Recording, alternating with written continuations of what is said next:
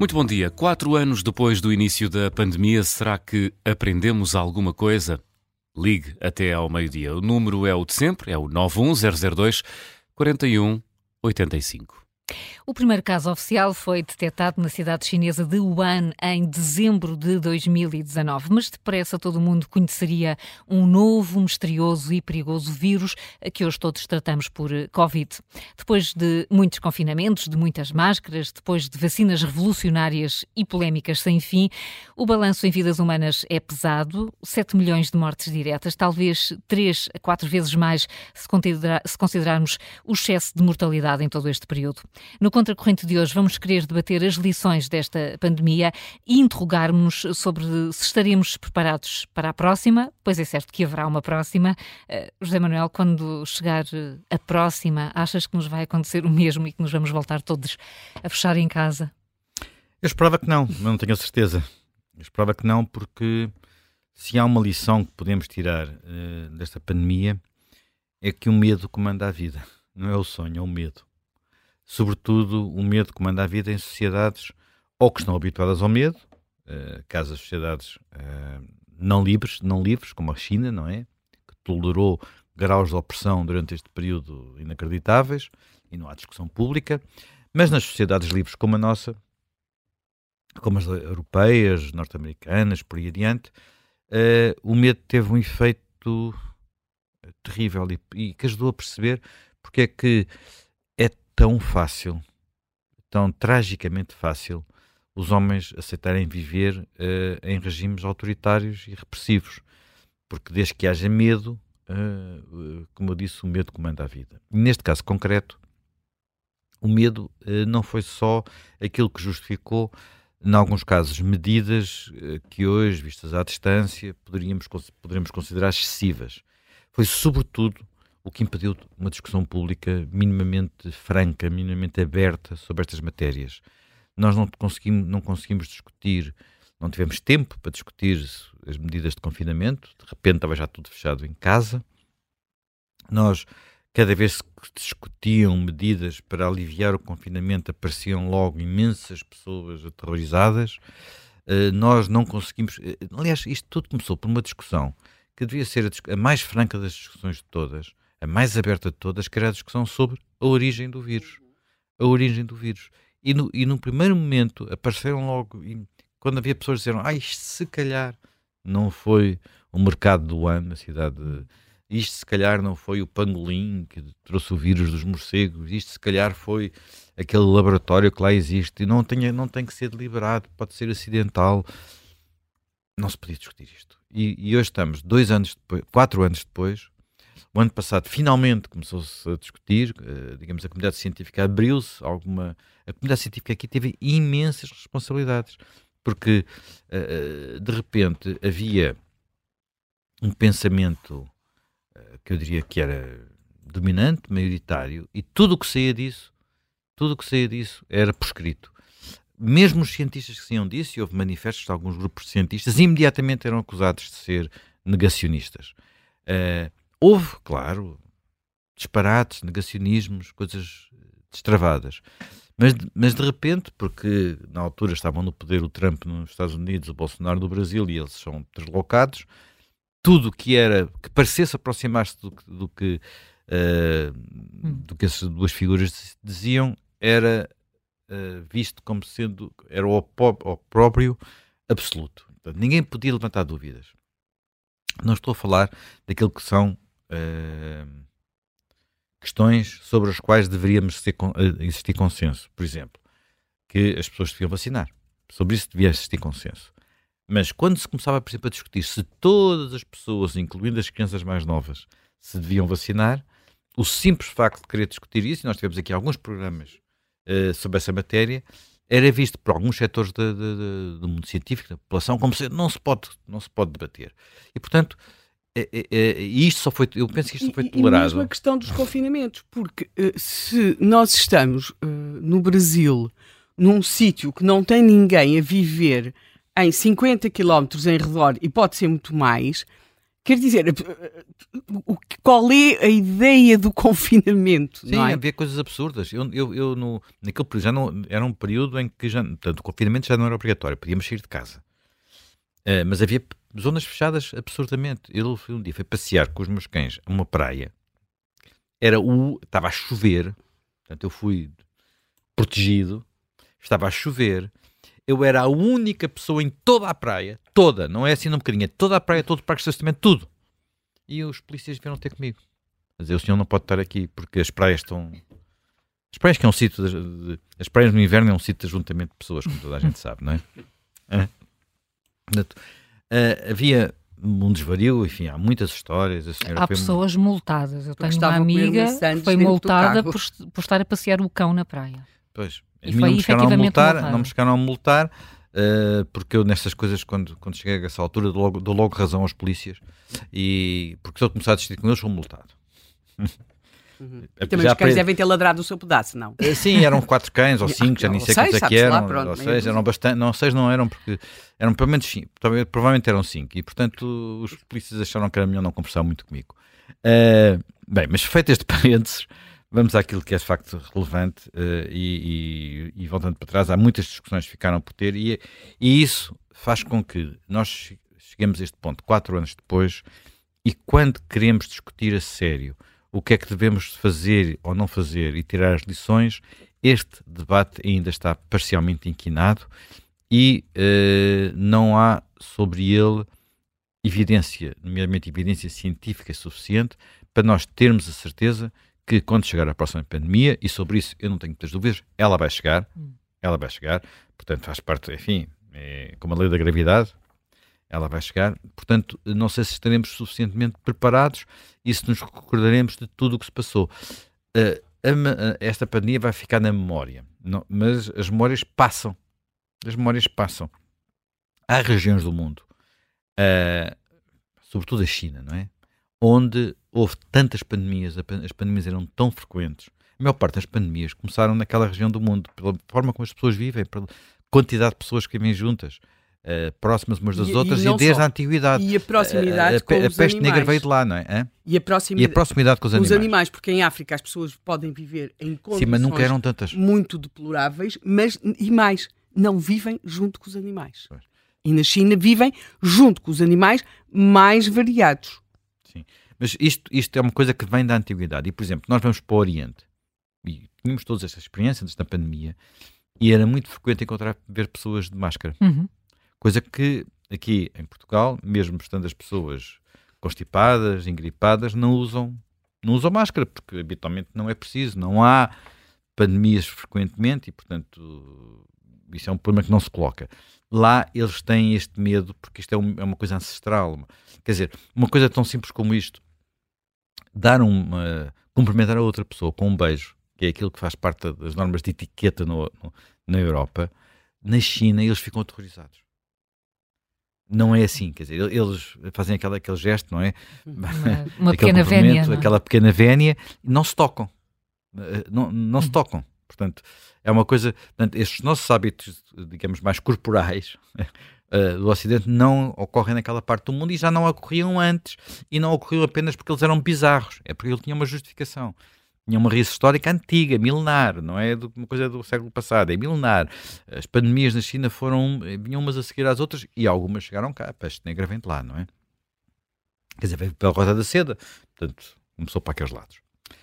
Ora bem, uh, dito isto, por exemplo, eu andei a tentar à procura de ver o que é que havia de estudos, uh, designadamente aquilo que nesta fase já é importante, os chamados meta-estudos, aqueles que uh, fazem uma, um apanhado dos estudos existentes.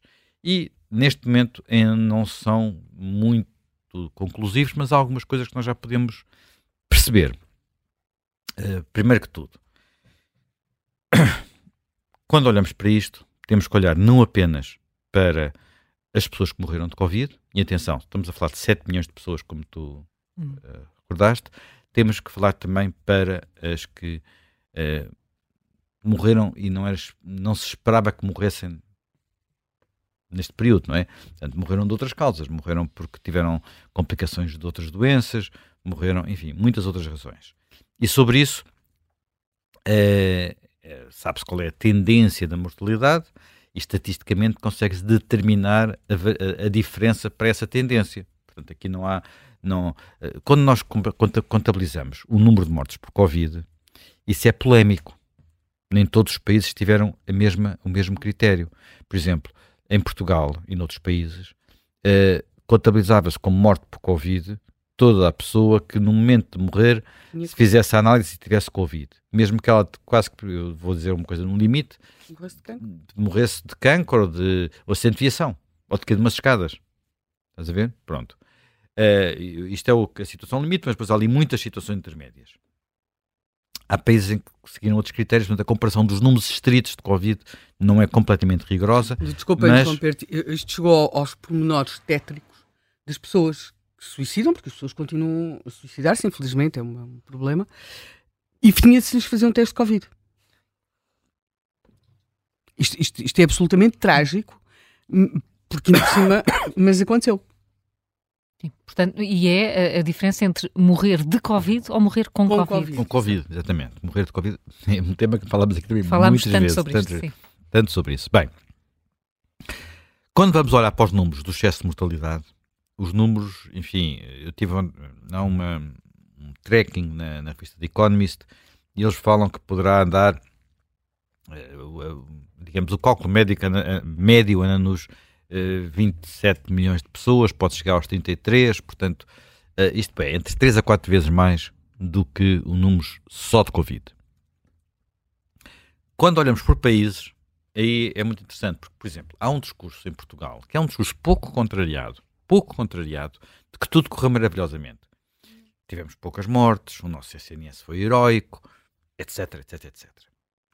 Ora, nós sabemos que em Portugal foi dos países com uma recessão mais profunda, um dos países onde os apoios à economia foram mais ligeiros, uh, um dos países onde o uh, portanto, a retoma depois da recessão aconteceu, mas não foi tão rápida nem tão uh, fantástica como noutros países, mas é evidente que aconteceu, aconteceu e já estamos com níveis de, de economia superiores aos que tínhamos antes da, da pandemia. Mas aquilo que eu sempre achei que era um, um, critério fundamental, que era o excesso de mortalidade, como é que nós comparamos? Vou usar os números da Economist, há outros cálculos, mas vou usar estes. Os outros não andam muito longe disto, atenção, são muito parecidos que é que eles nos dizem? Dizem que neste período, portanto, de 2020 a 2023, em Portugal morreram, eh, o excesso de mortalidade corresponde a 380 a 400 pessoas por cada 100 mil habitantes. Para teres uma ideia, isto corresponderá a 40 mil mortes a mais. Pronto, para Portugal para a nossa, para a nossa população. Mas aquilo não interessante, a comparação que pode ser feita é por 100 mil habitantes, podia ser por um milhão, mas 100 mil habitantes. Em Espanha é menor, 350 a 370. Em França, muito menor, 220 a 230. A Itália é maior, não nos surpreende, 480 a 500. Em Grécia é igual, exatamente o mesmo intervalo. Porquê é que não te surpreende? O quê? Uh, os, em Itália, em Itália, em Itália foi, o caos, foi, foi, um caos. No princípio foi um caos absoluto e depois. Eh, Achas que é por isso? Não sei se é só por isso, mas. Uhum. Foi, o, foi o, o, primeiro país europeu é, a enfrentar. Sim, não, é só, não será só por isso. Há outro, há outro fator que eventualmente tem, é, também, que a presença, hum? uma presença chinesa muito forte no norte ah, de Itália. Isso, e o vírus começou a, a, a... Está bem, começou por por aí, mas não, não, tem só a ver com isso. Porque os, os países da Europa onde o excesso de mortalidade é maior não têm presença chinesa, que são os países de leste. Uhum. Mas não levaram vacina, não tomaram vacinas. Sim, mas é o excesso de mortalidade, não estou a falar de mortalidade, estou a falar uhum. de excesso de mortalidade. Excesso de mortalidade. Estou a falar da Polónia, da República Checa, da Eslováquia, da Hungria, eh, na Rússia uma catástrofe absoluta. Sim, nunca Rússia é uma catástrofe absoluta. Uh, na Rússia estamos a falar de números superiores a mil pessoas, em vez de os nossos 380, 400, estamos a falar de mil, mil, mil pessoas a mais, não é? Uh, atenção, a Alemanha é menor, está 310 a, 300, a 320. E como é que nós comparamos com os países dos malvados, eh, dos líderes malvados? Portanto, uh, os Estados Unidos e o Brasil. Estamos praticamente a par com os Estados Unidos, portanto 390 a 420. Portanto, aquele país sem SNS e com Trump, o resultado final foi mais ou menos igual ao nosso. O Brasil uh, está um bocadinho pior, mas também não muito pior, 420 a 440.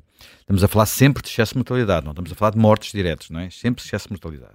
Portanto, uh, o que nos devia obrigar a, a pensar em tudo aquilo que muitas pessoas andaram a dizer durante este período e o tom da discussão. Uh, agora, é evidente que depois, quando vamos entrar no detalhe. Ah, ah já vamos esquecer o essencial: Suécia. Porque a Suécia é a exceção na Europa, não é? Toda a Europa confinou de forma mais ou menos radical, mas bastante. Nós, em alguns aspectos, fomos dos que mais confinámos, nomeadamente na educação. Sim. A Suécia nunca confinou na educação.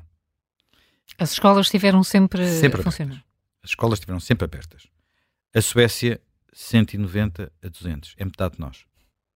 É um excesso de mortalidade metade do nosso. É um bocadinho mais que a Noruega, mas é menos que a Finlândia que é outro país nórdico. Portanto, não conseguimos. E as escolas na Noruega confinaram pai, quê? muito pouco tempo.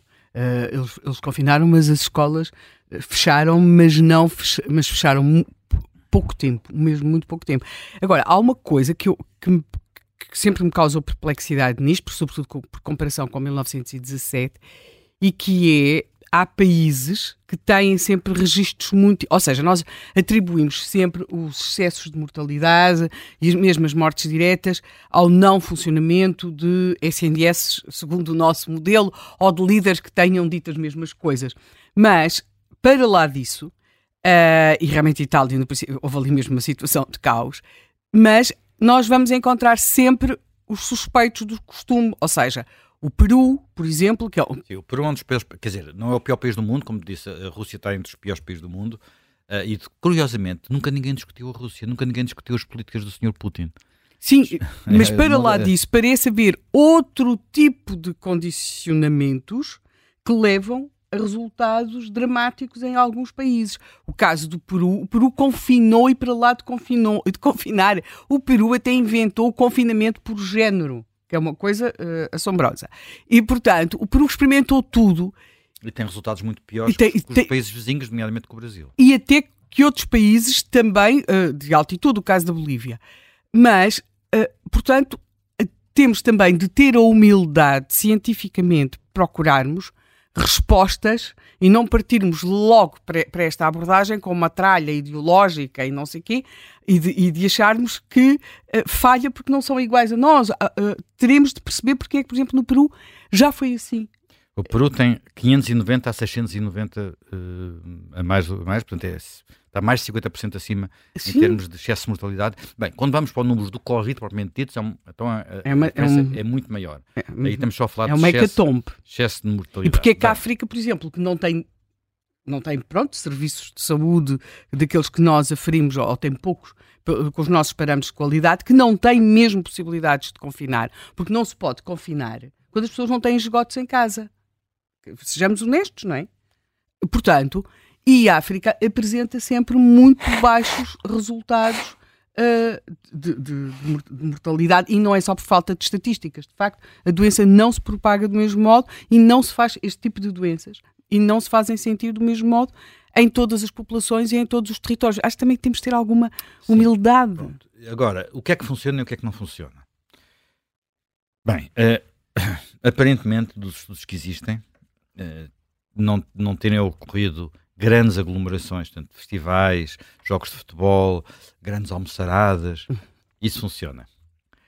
Uh, sobre fechar os empregos todos, fechar os, o trabalho todo, coisa, uh, não é claro que funcione. Quer dizer, há dados, enfim, os estudos também têm todos eles alguns problemas. As máscaras, as famosas máscaras, as, as sacrosantas máscaras, a divisão é absoluta. Parece que funcionam muito pouco. Os estudos que são máscaras, e saiu mais um recentemente, publicado na Lancet, uh, que é uma revista médica famosa. As máscaras não são nenhuma mesinha que resolva as coisas todas. Hoje mesmo uma de um casaco. Olha, eu, tava, eu vesti este casaco, não vesti no passado. E quando meti o. Quando meti a, ai, a mão, no, a mão no bolso encontrei lá uma máscara. Uh... Antes encontrava-se uma nota guardada do ano anterior, não é? Agora é, não, não, é pena não ter sido uma nota. Depois do Vitor Scarian, mais ninguém guarda notas, lá de algum também.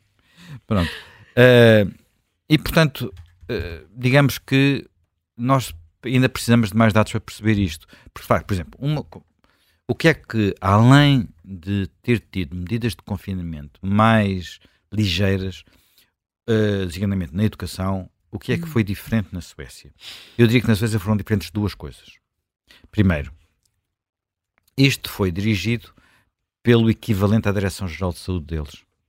Portanto, a direção uh, foi entregue aos especialistas e não houve aquilo, quer dizer, quem falava e quem dava a cara era a Graça, a Graça Freitas deles, não era o primeira-ministra na altura deles.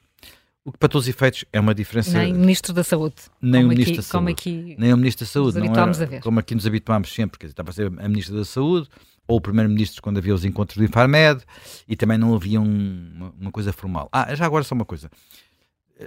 Nós não paramos de falar do caos do Boris Johnson, mas os resultados, os resultados em excesso de mortalidade do Reino Unido são ligeiramente melhores que os nossos.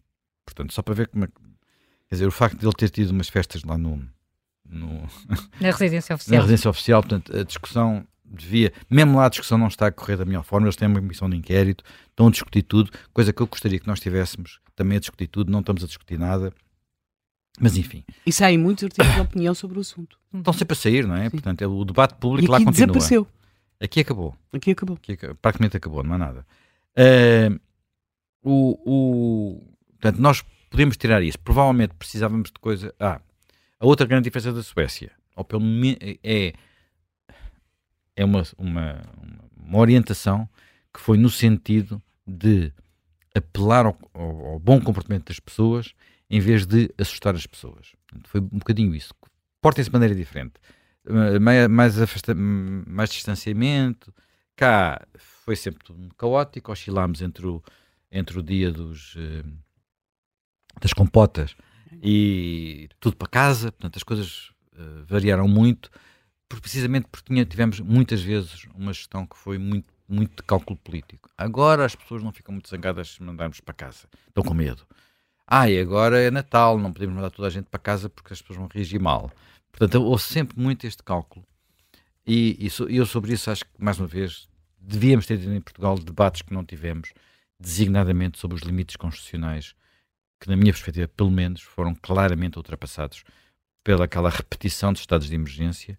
A legislação que veio a seguir eh, não me parece, de forma alguma, ser uma legislação liberal, como de, liberal no sentido construtivo do termo, portanto, liberdade e responsabilidade. E, portanto, uh, mais uma vez, estes debates estiveram muito inquinados pela existência, porque há, há, sempre em todas as sociedades de pessoas que não querem, quase negavam a existência de doença, não é? Diziam uhum. que era tudo conspirações e coisas desse género. Não, não é assim. Há outra coisa que também é evidente na comparação dos países, que é, e ajuda a explicar um bocado também a Itália, que é a atitude relativamente às vacinas. Portanto, nós somos um dos países do mundo onde, por razões que estamos aqui de explicar e que têm a ver com o facto do, do tema das vacinas nunca ter sido assunto político. Foi sempre da Direção-Geral de Saúde. Foi, ser, olha, é foi sempre a Direção-Geral de Saúde. Exatamente, é como a Suécia durante a Covid. de Saúde e ter começado no outro regime, ter-se prolongado para este sem ondas, sem nada. Isso uh, fez com que em, em, Portugal toda a gente quisesse tomar vacinas, enfim, exceto algumas minorias, muito minorias, muito minorias, uh, uh, e as vacinas é provavelmente o grande adquirido desta pandemia, porque com esta pandemia nós demos um salto quântico, digamos assim, no que respeita à forma como produzimos vacinas. Já rendeu o Prémio Nobel este ano, uhum. uh, precisamente, e de facto as, as, vacinas de mRNA, que estavam aí no limpo, podiam surgir, podiam não surgir, surgiram e são fantásticas. Portanto, são, permitem uh, conseguir muito mais depressa uh, soluções para, para, para situações muito complicadas e vão permitir também outro tipo de tratamentos avançados muito, muito, muito rapidamente. Uh, dito isto, já agora, eu já fui tomar a minha quarta vacina, é assim, acho que é, uhum. deste ano é a quarta. Já, já perdi um bocado a conta. Uhum. Uh, mas não é, ou é a quarta ou é a quinta. Portanto, uh, ou, ou é a quarta ou quinta. E curiosamente este ano fiquei com um bocadinho de dor no braço, coisa que não me acontecia, não tinha acontecido antes. Cá estou. de saúde. Bem, dito isto, uma grande diferença de facto entre, por exemplo, Portugal e os países de leste e Portugal e Itália é a forma como as pessoas se relacionam com as vacinas. Nos países leste, é uma catástrofe. Tinha muito a ver com o trauma do autoritarismo de outros tempos. A vacina era vista como sendo quase levar uma injeção atrás da orelha, não é? Portanto, do tempo do comunismo. Eu sei isso porque eu tive, na altura, por acaso, estive uma vez com um médico da Lit uh, Lituânia, ou Lituânia ou Letónia, hoje já me estou baralhado, uh, que me contou, é um médico lá depois de doutorado na Alemanha, portanto, e dizia, vocês aqui de facto é muito diferente, mas porquê que lá é, porquê que lá é assim? Pá, porque lá as vacinas é uma coisa que as pessoas têm medo, o medo vinha já do tempo do comunismo. E esta memória é terrível. E depois em Itália temos outra questão. Nós em Itália chegámos a ter partidos anti-vacinas uhum. antes das, do Covid, não é? Uh, o, e em França o, o número de, de, pessoas. O Pepe Grillo, o partido do Pepe Grillo, que chegou a ser o primeiro partido em Itália, era um partido anti-vacinas. Uhum. Portanto, aquilo era tudo um bocadinho deslocado, não é? Portanto, aquele lado transalpino deslocado. Portanto, uh, e isso também seguramente que, que, ajudou, que ajudou a isto. Nós, quando vemos os mapas uh, da Europa, percebemos que há uma diferença entre os países onde a vacinação correu bem, e regra já ocorreu bem por razões político-culturais e aqueles em que correu muito mal, e de facto isso faz diferença. E querias dizer uma coisa, Helena? Sim, eu acho que, aliás, uma das coisas mais, uh, mais hum, pela primeira vez os portugueses começaram a questionar alguma coisa em relação às vacinas quando se entendeu que se devia vacinar as crianças, ou seja, os portugueses estão tão bem relacionados com as vacinas que sabem que as vacinas são para proteger a população e, e, portanto, quando perceberam que se queriam dar vacinas a crianças para proteger os mais velhos, foi como se houvesse ali uma inversão das prioridades na organização ética da vida. E, e portanto, uh, acho que eu faço parte daqueles que levaram as duas primeiras vacinas e voltaria a levá-las e, e, arriscaria o que fosse preciso para as levar. Contudo, tenho sérias dúvidas uh, sobre as crianças terem, terem sido vacinadas porque acho que não cabe às crianças defender os mais velhos. Pois, até porque aqui há uma questão que, para todos os efeitos, não é, uh, digamos, e eu queria acabar aqui, depois, senão nunca mais me calo, há muito, muitos temas, há, há, há, questões que ainda estão no domínio da insegurança, que não sabemos o que é que é. Há muita falta de conhecimento para perceber o que é o long Covid, das pessoas que ficaram, que nunca conseguiram recuperar completamente e que mantêm uh, handicaps uh, grandes e, de facto, uh, o caminho para as vacinas foi muito acelerado, correu, eu diria, 99% bem, mas em condições normais não se, não se deve fazer uma vacina com tão poucos testes. Vamos lá ser claro. francos. Agora, ali era uma questão de balanço. Arriscamos um bocadinho e salvamos milhões de pessoas, ou não arriscamos e, e seguimos o caminho tradicional. Eu acho que a opção foi certa. Por isso é que eu também tive dúvidas se devia chegar às crianças, porque aí o risco era muito menor, como todos sabemos, uh, e, e, desse ponto de vista, uh, o caminho. Porque as vacinas não evitavam a transmissão. As vacinas Nem sequer não evitavam a transmissão. Não vamos dizer, os mais velhos. É muito interessante porque nós tivemos aqui discussões, até com virologistas, sobre a transmissão, os anticorpos, essas coisas todas. Foi bom. Não sei se as pessoas ainda têm todas noção, noção de, dessas, dessas noções básicas que aprendemos durante a, durante a pandemia, que tínhamos especialistas na, nos meios da informação todos os dias, mas era bom que tivessem, porque para todos os efeitos, uh, uma parte dos exageros que ocorreram neste período, exageros de, de autoridades públicas, mas também ou apoio da população a esses exageros, ou até comportamentos de alguma parte da população ainda mais exagerados. Quer dizer, eu ouço, dizer que há pessoas que ainda continuam sem sair de casa, não é? Uhum. Uh, sim, mas uhum. as, uh, uhum. sempre houve deslocados, portanto, ou, e portanto é, é, com eles, não é? Então, um pretexto para estarem fechados. Uh, alguns desse, desse, desses exageros, que depois se transformam em cruzadas, uh, deviam-nos, uh, agora com alguma frieza, também haver sobre isso alguma tentativa de explicar e de reconhecer o que correu mal e o que correu bem. Mas em Portugal nós não temos o hábito de olhar para trás e dizer, olha, isto correu bem, isto correu mal, porque tudo correu mal, qualquer autoridade acha que é um ataque uh, pessoal, político, técnico, se quiserem, não, é, não se é capaz de saber isso. Ora, para a próxima vez, nós devíamos saber que há coisas que correm bem coisas que correm mal, porque nós estamos habituados a ver algumas áreas de atividade pública em que isso acontece. O desporto, por exemplo. Há chicotadas psicológicas e tudo. Vamos tentar então perceber que é que correu bem, o que é que correu mal, o que é que podia ter corrido melhor. O Tiago Correia é especialista em saúde pública internacional e tanto que o ouvimos uh, nesses anos mais duros da pandemia ajudar-nos a perceber o que estava a acontecer. Tiago Correia, bom dia, bem-vindo. Bom dia.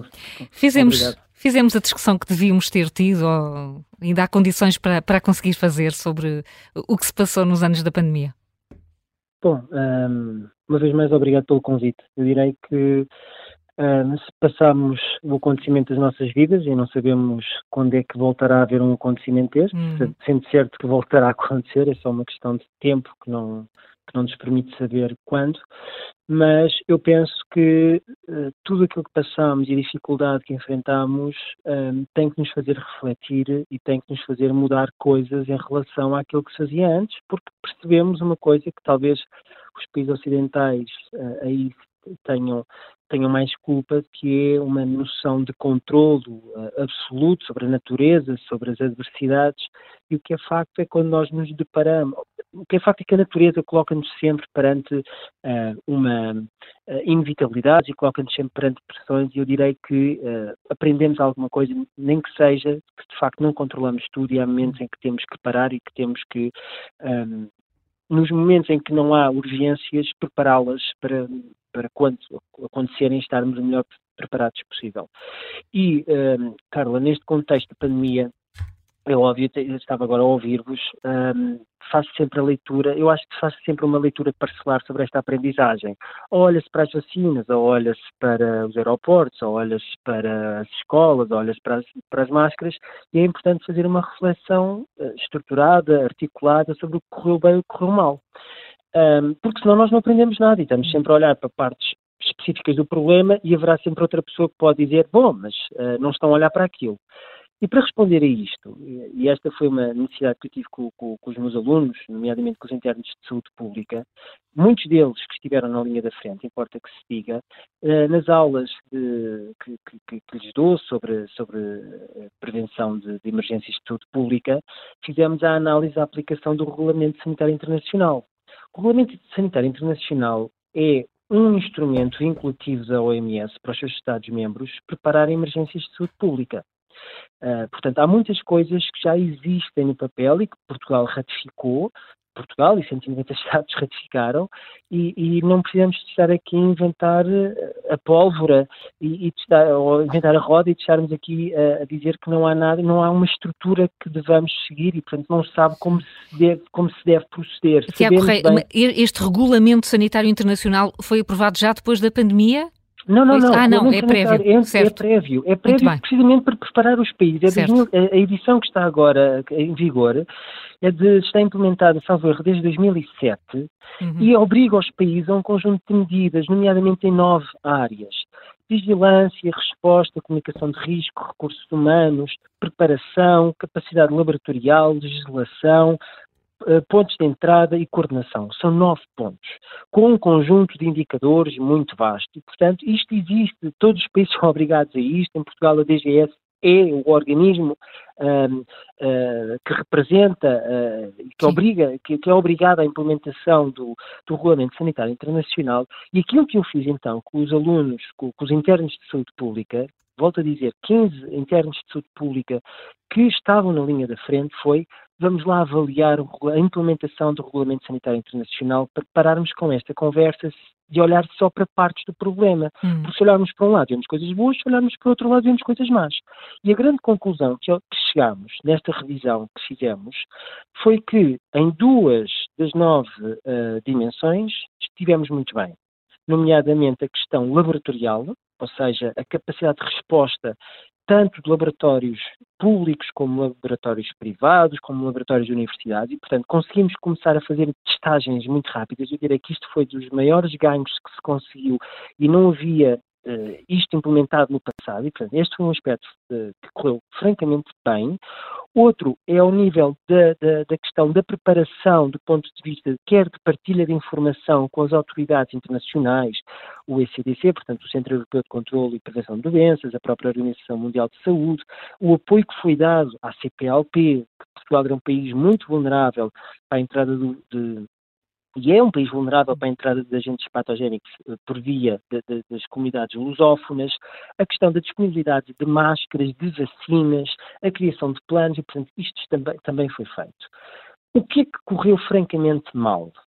Quatro das nove dimensões, nomeadamente a questão dos recursos humanos, eh, do ponto de vista de, de, de formação em relação às necessidades, não se fez uma avaliação de necessidades dos recursos humanos para lidar com esta situação. O rácio de profissionais de saúde pública está muito, médicos, enfermeiros e outros profissionais na área da saúde ambiental são muito baixos em Portugal. A política de compensação financeira que foi dada aos profissionais que estiveram na linha da frente também uh, não foi, a meu ver, ajustada e adequada e, sobretudo, não se faz uma avaliação e ponderação da saúde mental dos profissionais de saúde. Portanto, este é um aspecto que correu francamente mal. Outro, a comunicação de risco. Houve um plano que foi definido, mas nunca foi avaliado, nunca foi atualizado, foi sempre feita uma navegação à vista.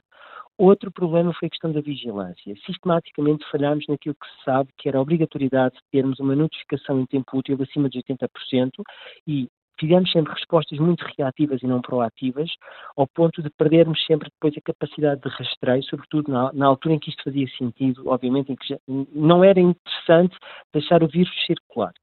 Uh, um outro aspecto da vigilância que correu francamente mal foi aquilo que nós depois introduzimos como os semáforos, as pessoas não sei se se recordam, uh, tinha a ver com a questão do, do, do risco de contágio. Uh, isto sabíamos que tínhamos que introduzir no território para que o país não parasse todo e ficasse todo bloqueado quando haveria focos num, numas regiões e não noutras Sim, regiões. Sim, as situações eram muito diversas numa altura. Eram diversas e, portanto, isto foi introduzido de forma muito tardia e mal comunicada e, portanto, houve uma baixa adesão e também aquilo que foram as respostas imediatas, quando não havia uma evidência eh, uma evidência de antemão e, portanto, houve muitas coisas que todos os países tiveram que fazer pela primeira vez, todas estas respostas um, não, não, se aprendeu, não se avaliou não é? Nós chegamos a este ponto e se quisermos olhar para trás sobre as respostas ad hoc, vamos lhe chamar assim, que eram inevitáveis, sublinho, em certo, eh, muitas delas eram inevitáveis, nomeadamente aquilo que os hospitais puseram em prática, os centros de saúde, uh, os próprios lares, as próprias lideranças políticas, técnicas, nada disto foi avaliado. Nada disto foi avaliado. E, portanto, eu direi que este é um outro aspecto que falhou mal. Depois temos, portanto, duas de nove muito bem avaliadas, quatro de nove muito mal avaliadas e outras três com posições intermédias, nomeadamente a questão da legislação. Continuamos a não ter uma lei de base de emergência de saúde pública, portanto, se hoje acontecesse uma nova emergência de saúde pública, lá tínhamos nós que utilizar a lei de base da proteção civil com as situações de contingência e alerta, por aí fora, que não se adequam à situação de saúde pública. Uh, os, de, os pontos de entrada também houve uma má gestão se nos recordarmos, por exemplo, na, na, nos destinos, na proveniência dos voos também, houve aqui algumas limitações, mas depois, a certa altura, estabilizou-se esse processo. E a questão da coordenação, portanto, sabemos bem quem é que há de mandar em cada momento, isso também está implementado. Em todo o caso, uh, eu penso que houve alguma, algum receio das autoridades de saúde nesta política de transparência um, e, portanto, no, sobretudo naquilo que são dados epidemiológicos, demorámos muito a, a, a torná-los mais públicos e mais acessíveis às pessoas e, portanto, isso também demorou um pouco. Mas em traços gerais, Carla, direi Sim. que fizemos aqui então uma avaliação sistematizada para tentarmos evoluir um bocadinho na discussão de hum. olharmos apenas para partes do problema. Pois, e portanto, aqui olhando para, para a floresta, houve uma questão, eh, Tiago Correia, eh, que também não foi muito clara eh, nesses anos. As decisões devem ser sobretudo políticas ou científicas? É eh, essa questão é interessante porque não há eh, decisões políticas, eh, ou seja, tem que ser políticas e científicas, ou seja, vamos uma coisa, e sobretudo na questão da Covid, em que se teve que fazer várias coisas pela primeira vez, é óbvio que tem que haver ponderações políticas. É óbvio que, se tivermos, imaginando, um grupo de especialistas de saúde pública, eles vão olhar para a saúde pública, mas se olharmos para um grupo de economistas, eles vão olhar para a economia. Se olharmos para um grupo de pedagogos, eles vão olhar para a questão das aprendizagens escolares. E compete aos decisores políticos tentar fazer síntese disto tudo. Se estão à espera que haja uma entidade técnica abstrata que consiga fazer a síntese de todas estas sensibilidades, isso não existe. E, portanto, as decisões políticas são necessárias tanto quanto são necessárias decisões técnicas. Portanto, tivemos evidência técnica, parcelar e, portanto, de determinadas áreas de conhecimento e depois cabe aos decisores políticos compatibilizá-las da melhor forma. Agora dizer que havia aqui a solução técnica milagrosa que nos fizesse passar por cima de tudo isto, sem todos os problemas com os quais lidamos, eu, sinceramente, não tenho essa leitura. Portanto, eu vejo isto como tendo uma componente técnica essencial, mas, no fundo, também como, uma, como a importância da liderança política. E, e, quer dizer, nós tivemos vários destes exemplos. Uh, uh, Angela Merkel teve uma boa uh, ação durante a gestão da pandemia. Uh, Jacinda Ardern, da Nova Zelândia, teve uma boa gestão da pandemia há, há, alguns exemplos em que as lideranças políticas tiveram uma voz, uma boa voz no contexto da pandemia e que, um, e que funcionaram bem. Eu direi que até o nosso primeiro-ministro, uh, António Costa, percebeu isto nos, hum. na segunda metade da pandemia, portanto a partir de 2022, e as comunicações que começou a fazer, em que centralizou para si a comunicação, não sei se as pessoas se recordam, uhum. sempre que depois havia uma reunião do Infarmed, o primeiro-ministro sempre tinha que fazer anúncios ao país centralizou a comunicação, eu direi que até nisso um, eh, houve este processo de aprendizagem. E, portanto, a voz, uma voz política de comando que fosse respeitada, que fosse e que, e que explicasse, sobretudo, não é? Não, não, não poderia haver medo dos decisores políticos explicarem porque é que queriam adotar uma solução deixando de uh, desfavorecendo outras outras outras componentes do problema porque é sempre este equilíbrio instável que se tinha em que se tinha que tomar as decisões. E isto a meu ver é uma responsabilidade dos decisores políticos não é? A responsabilidade de um técnico de um académico que não tem esta não tem que ter essa sensibilidade direi eu Tiago Correia, muito obrigada. Foi um enorme exercício de memória e também um trabalho de sistematização muito útil para eh, fazermos este debate sobre o balanço do que foi a pandemia, o que aprendemos e o que podemos fazer melhor. Muito obrigada, Tiago. Um bom muito dia. Um, estamos, de facto, nesse, nesse uh, processo. Uh, Suzete Gomes é uh, nosso ouvinte, tem uma mensagem de áudio que vamos partilhar agora. E, estava a ouvir o vosso programa, o qual é sempre de um interesse extraordinário um, parabéns pelos programas. Só gostava de fazer um pequeno reparo que foi dito, não me lembro a pessoa que disse, não sei se foi a Helena, mas que os certificados de óbito, qualquer que seja a, causa de morte, uh, na altura em que estávamos no Covid, é determinado só Covid, não é bem assim. Uh, nós pomos a causa de morte, inclusivamente se fosse de, de cancro, também falou num caso de suicídio que conheceria. A causa de morte nós pomos sempre, se foi a, portanto, a doença, nomeadamente se foi um, um, uma doença maligna, seja ela qual for, nós colocamos a doença. Depois há um item em que diz se está infectado por Covid, sim ou não. E aí nós dizemos, portanto, clicamos em sim ou não. Portanto, a causa de morte só irá como Covid se for, uma, portanto, uma complicação do próprio Covid, como causa primária. Mas se for outra doença, é essa doença que irá, que iria e que foi uh, na, nas, no, nos certificados de óbito, se corretamente preenchidos. Bom dia, parabéns pelo programa e obrigada. Muito obrigada também nós, uh, Suzete Gomes, esta questão da causa de morte. Não, mas eu não estava a referir de modo algum ao, ao, que estava inscrito nos certificados uhum. de óbito, não é? Era o facto de se ter de fazer o teste Covid à pessoa que já tinha falecido, não é? E, e de qualquer, mas de qualquer modo, de qualquer modo, e penso que essa é a referência feita pelo Zé Manuel, houve uma grande discussão a determinado momento sobre se as pessoas morriam por Covid ou com Covid. E quais eram contabilizadas. E, quais é que era, e como é que estavam a ser contabilizadas. Porque para lá da questão dos certificados de óbito, depois tínhamos também a questão da contabilidade de Covid. Portanto, de qualquer uhum. forma, uh, era só para fazer aqui esse esclarecimento. Muito bem, e agradecemos à Suzete claro, Gomes, claro. porque claramente sim, sim, participa sim. no processo, participa no processo na altura e ajudou-nos a, a, entender isto. Exato. Helena Matos, o que é que falta discutir sobre o que aconteceu na pandemia? Bem, do ponto de vista clínico, uh, eu acho que haverá, e os médicos, os investigadores continuarão a tratar, Agora, eh, eu acho que nós temos aqui várias questões do ponto de vista eh, político e social e são essas que francamente me interessam. É? A primeira é que eh, nós assistimos a uma descredibilização da Organização Mundial de Saúde. A Organização Mundial de Saúde é notificada pelas autoridades chinesas do vírus que estaria a circular em um ano, mesmo, mesmo eu penso que é 31 de dezembro de 2019. o vírus já tinha sido identificado pelo menos a 17 de novembro. Uh, o peso da, da República Popular da China em várias organizações transnacionais é enorme. Na Organização Mundial de Saúde é uma delas.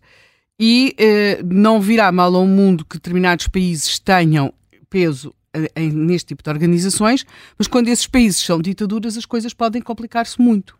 E, portanto, aquilo que nós temos foi, uh, muito provavelmente, perderam-se ali algumas semanas em que as autoridades chinesas não comunicaram ao mundo e, e até, e antes pelo contrário, perseguiram aqueles, os médicos que estavam a alertar para a anormal situação que se estava a viver naquela zona da China. Nós temos o caso daquele médico, cujo nome eu não sei pronunciar, mas que será Li Wenliang, e que acabou por morrer. Temos também o caso de uma médica, não é, que durante algum tempo até havia dúvidas sobre o seu paradeiro e quando uh, se começou a, a, alertar para isto e para a responsabilidade que a China poderia, poderá ter tido um, de, de, ao tentar reprimir uh, o, o, que estava, as notícias sobre o que estava a acontecer, ter de alguma forma responsabilidade uh, na propagação do vírus. Não, não sei e não creio até que tivesse sido impossível, uh, não creio que tivesse sido possível imp, impedi-lo de se propagar, mas esta atuação foi grave, foi muito grave na forma como depois a Organização Mundial de Saúde vai reagir e na histeria que se criou na, à época quando se começa a dizer eh, sobre a origem do vírus e, e, tudo isso, a ideia é que isto era apresentado como sendo um plano ou do Trump ou do Bolsonaro ou uma coisa qualquer para descredibilizar essa grande democracia que é a República Popular da China versus eh, estes líderes que toda a gente sabia que eram ditadores empedernidos e que iam ficar lá para o resto da vida. É? Portanto, houve aqui uma questão política há uma outra questão política que até hoje me deixou uh, mais, talvez ainda mais preocupada do que esta, porque, uh, tal como Trump e Bolsonaro saíram do poder, porque afinal não eram assim os ditadores tão empedernidos, tenho a convicção que uh, um dia a China também mudará um pouco e, e portanto, o, o tempo tudo resolve, ou muito resolve. Mas o que me deixou também muito. que para mim foi algo muito inesperado, foi ver uma imprensa absolutamente militante, mas militante, não aceitando publicar artigos em, em, que fossem formuladas opiniões diferentes, provavelmente muitas delas disparatadas, mas as outras também muitas vezes não eram muito acertadas, ninguém sabia nada, não é? Portanto, militante, diabolizando quem tinha dúvidas, uh, usando um termo que para nós não é um termo qualquer, que é o termo negacionista, porque o sionismo tem a ver com o Holocausto. Tem a ver é? com o Holocausto. Temos a ver, temos a ver com, com, as pessoas que dizem que não houve Holocausto. Então, vêm Auschwitz, vêm os campos e dizem não, isto, isto foi tudo uma conspiração dos judeus, a grande campanha, não sei quantos e tal, não é? Portanto, negacionismo não é a mesma coisa que chamar estúpido a alguém, porque se se chamasse estúpido não fazia mal nenhum. Eu acho que se podem chamar todos esses nomes, não é? Agora, quando nós chamamos de negacionistas, estamos a pôr aquelas pessoas num determinado paradigma de, de, de, de pensamento ou de falta dele.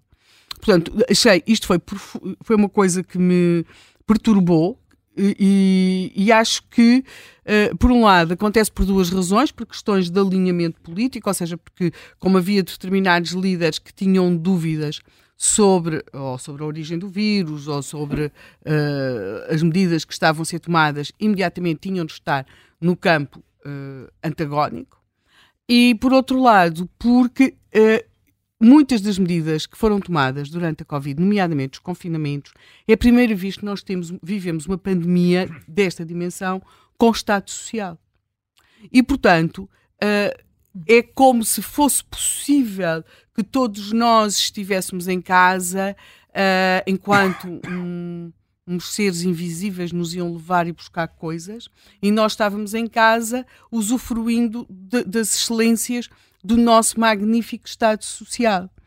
Por outro lado, os confinamentos revelaram-se uh, muitíssimo eficazes uh, para os diversos regimes e das mais diversas naturezas numa espécie de uh, arrumar das suas populações. É claro que temos os extremos disto em países como foi a Argentina, quer dizer, muita da crise que atualmente se vive na Argentina, para perceber, é necessário entender muitas das medidas que foram tomadas durante a pandemia.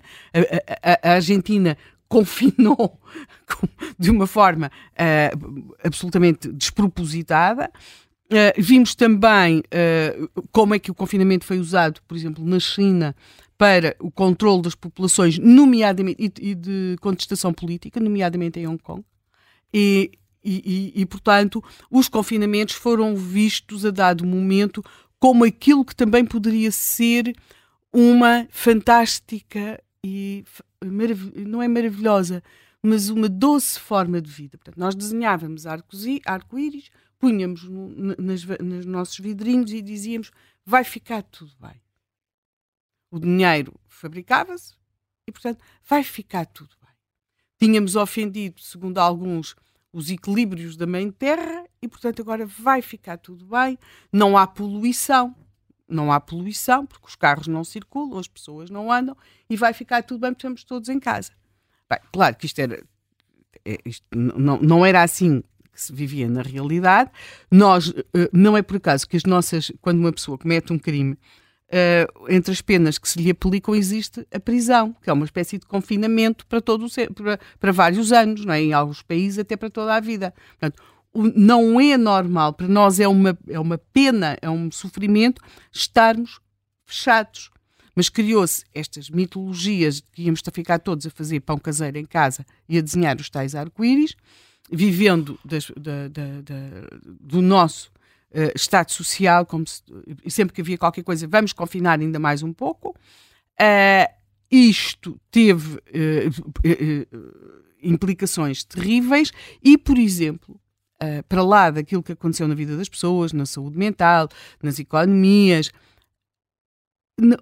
não só não ficou tudo bem, como não voltou a ser o que era. A administração pública portuguesa nunca mais, sempre teve as suas particularidades no seu modo de trabalhar, mas a administração pública portuguesa, para lá do mundo do trabalho, nós sabemos que antes da, Covid uh, chegávamos aos sítios, havia peças, havia trabalhadores e houve aqui uma alteração substancial do mundo do trabalho e da forma como nós trabalhamos, da forma como olhamos para o mercado de trabalho e em alguns setores, sobretudo nos setores estatais, e aqui falo de Portugal, que é o caso que eu conheço, nós, o tempo em que nós chegávamos a um sítio, a um balcão, era, isto, éramos atendidos, se acabou.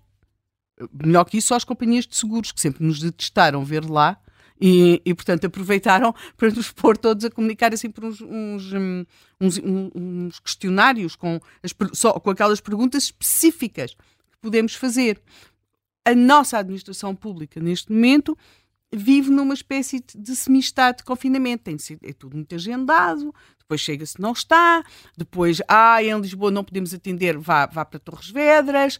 Uh, portanto, há uma, uma mudança, uma alteração substancial que certamente dentro de uns anos vai, vai ser estudada, mas que neste momento não. Nós estamos a vivê-la, uh, porque estas coisas são uh, sempre mais perceptíveis depois quando contadas do que quando vividas. E depois quer dizer que há, para lá da liberdade, que me parece ter sido uma das grandes, uh, uma das grandes vítimas da, da pandemia, uh, descobriram-se grupos vulneráveis, muitíssimo vulneráveis. Entre os grupos, para mim, mais vulnerável, para lá daquela surpresa que foi para mim achar que se deviam vacinar crianças para proteger os idosos, o que é curioso é que nós descobrimos, só para, só para as vacinas, é que os idosos eram importantes e tinham de ser protegidos. Nós descobrimos coisas terríveis em relação aos mais velhos. Ficaram subitamente desprovidos de todos os direitos, não podiam, quer dizer, nenhum preso pode estar naquela, naquelas condições, quase que se tinha de pedir habeas corpus para, as pessoas, sobretudo para aquelas que estavam em instituições e, portanto, e que muitas vezes têm uma condição física muito frágil. E, portanto, ficaram sem visitas, sem, muitas vezes sem notícias sobre eles, uh, sem, sem poderem ver, uh, uh, mesmo à distância, os familiares. Depois com, continuaram confinados. Quer dizer, não se fala do horror que foi para muitas pessoas e, portanto, ter morrido sem se poder despedir de ninguém, não é? Sim. E ser morrido por razões normais, por velhice. Por Sim. velhice apenas, por velhice. E houve muitas, tenho amigos meus que Sim. não se puderam despedir dos pais e os pais não estavam doentes de Covid. Sim, sim, sim. E mais, quer dizer, não, não se podia fazer um funeral no verdadeiro sentido do termo, não Bem, é? Sobre isso é. Eu, eu, eu conheço pessoas, nomeadamente conheço uma pessoa que até hoje vive no- na terrível dúvida se a pessoa que enterrou era realmente a pessoa que achou que tinha enterrado. Sim, Oh, mas também, também vamos lá ver. não, não, tinha, não vamos lá ver porque houve umas trocas e, e- e- e- houve umas trocas por ali. Não, portanto, tem, tem alguma razão para ter, algum fundamento para ter essa dúvida. Portanto, há aqui todo um conjunto de, de circunstâncias em que as pessoas mais velhas ficaram mesmo privadas. Eu não sei se vocês se lembram que a certa altura se tirou o telemóvel às pessoas. As pessoas não podiam ter telemóveis, nem quando estavam nos hospitais, nem nos lares. Não podiam ter telemóveis. Portanto, co- cortou-se toda a comunicação.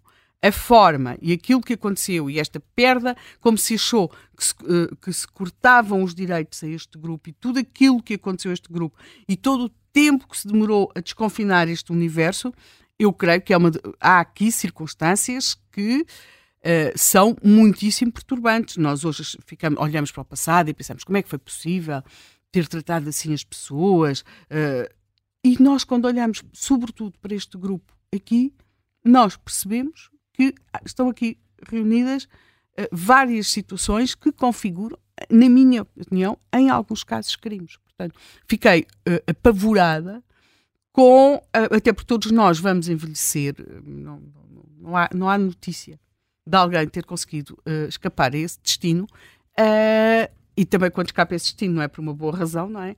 Eh, como é que este grupo, quais é que são os direitos deste grupo, que é cada vez mais numeroso e que, de repente, por questões sanitárias, se aceitou que ficasse praticamente isolado da sociedade, sem comunicação, e, e, portanto, há aqui um lado que me deixou muitíssimo desconfortável e espero que venha a haver, eh, para lá da questão da, da imprensa militante, este lado da, desta eh, redução a uma espécie de cidadão eh, sem direitos dos mais velhos foi uma das coisas que achei mais perturbante e acho que isto tem mesmo de ser.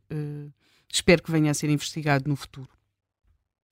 Muito bem, Helena, vamos eh, continuar a, fa- a fazer estes balanços. João Miguel, vou-te pedir que nos eh, que recuperes algumas das, eh, das opiniões que vão sendo Hum. partilhadas nas nossas redes. Flávio Madureira escreve que o que se fez durante a pandemia foi política, não ciência. Aliás, escreve este ouvinte, foi uma afronta ao método científico.